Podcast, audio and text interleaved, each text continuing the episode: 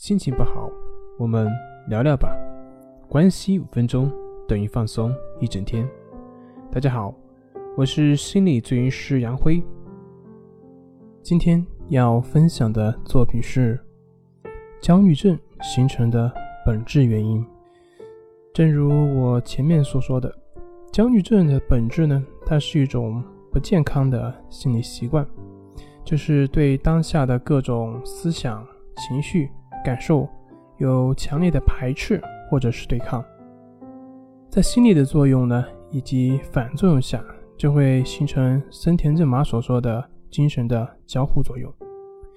也就是你越是抗拒，它就越是强烈；越是强烈，你就越是抗拒，从而呢，不断的去陷入恶性的循环而不能自拔。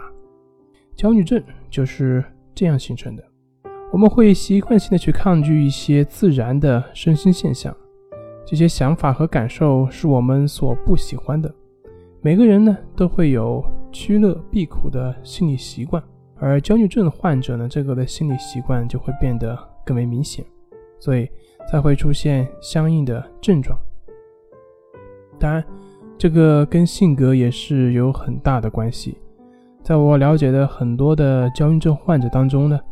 很多人都对自己的要求是非常严格的，也比较喜欢追求完美，自尊心特别强，有一些甚至到了非常苛刻的地步，基本上常人都达不到。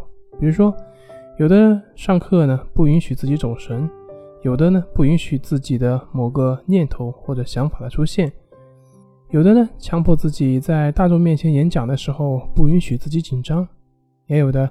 不允许自己有生病的可能性等等，对自己的要求过于严苛呢，他就会容易产生心理冲突，最后呢慢慢积累，最后导致泛化，就会形成所谓的焦虑症。当然，这个性格的背后也反映出来是认知模式出现的偏差。比如说，你上课不允许自己走神，正是因为认为上课走神是一件不好的事情。所以才会要求自己不要走神，而这种好坏的观念越强，那么自己的内心它的冲突就会越强，冲突越激烈，那么也就这个焦虑感会越强。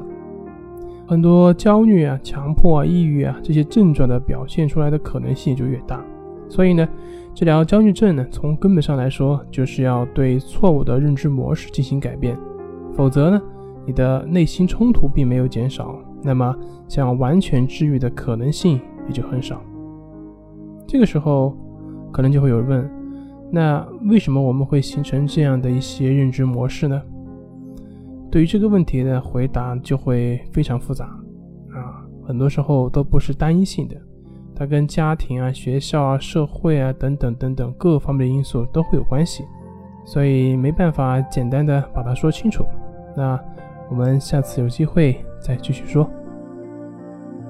好了，今天就分享到这里，咱们下回再见。